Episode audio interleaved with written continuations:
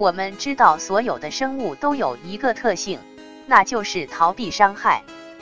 我们会避免那些会感到害怕、痛苦和不适的情境。简单的说，远离我们所察觉到的威胁是一种被动保护自己的最佳方式。选择逃避也意味着你所感到焦虑的那些情境、事物和感受会长期的持续下去。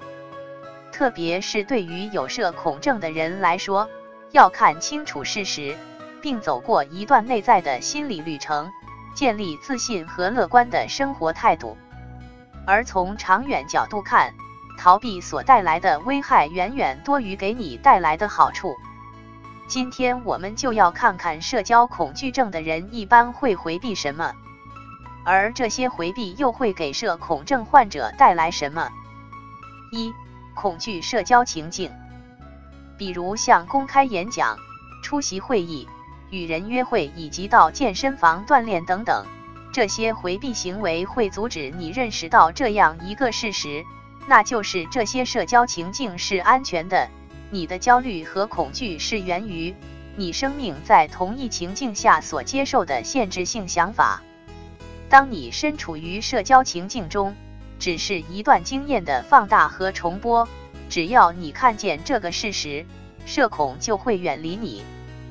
二、回避恐惧的生理感受，比如和朋友吃饭的时候，你可能会回避吃一些辛辣的食物。因为这些食物可能会使你脸红，或者你可能在公共场合讲话时避免穿厚衣服，以免会出汗。然而，回避像出汗和脸红这样的生理感受，却恰恰会强化你的这样一种思想：这些生理感受和感觉是很危险的，这会加剧你的社恐症状态。你可以欣赏的角度去看这件事，比如。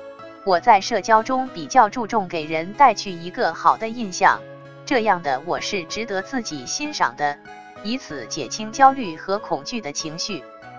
三、一些微妙的回避策略：一、分散注意力，即将自己的注意力集中在那些使你感到更加轻松和想法或事物上。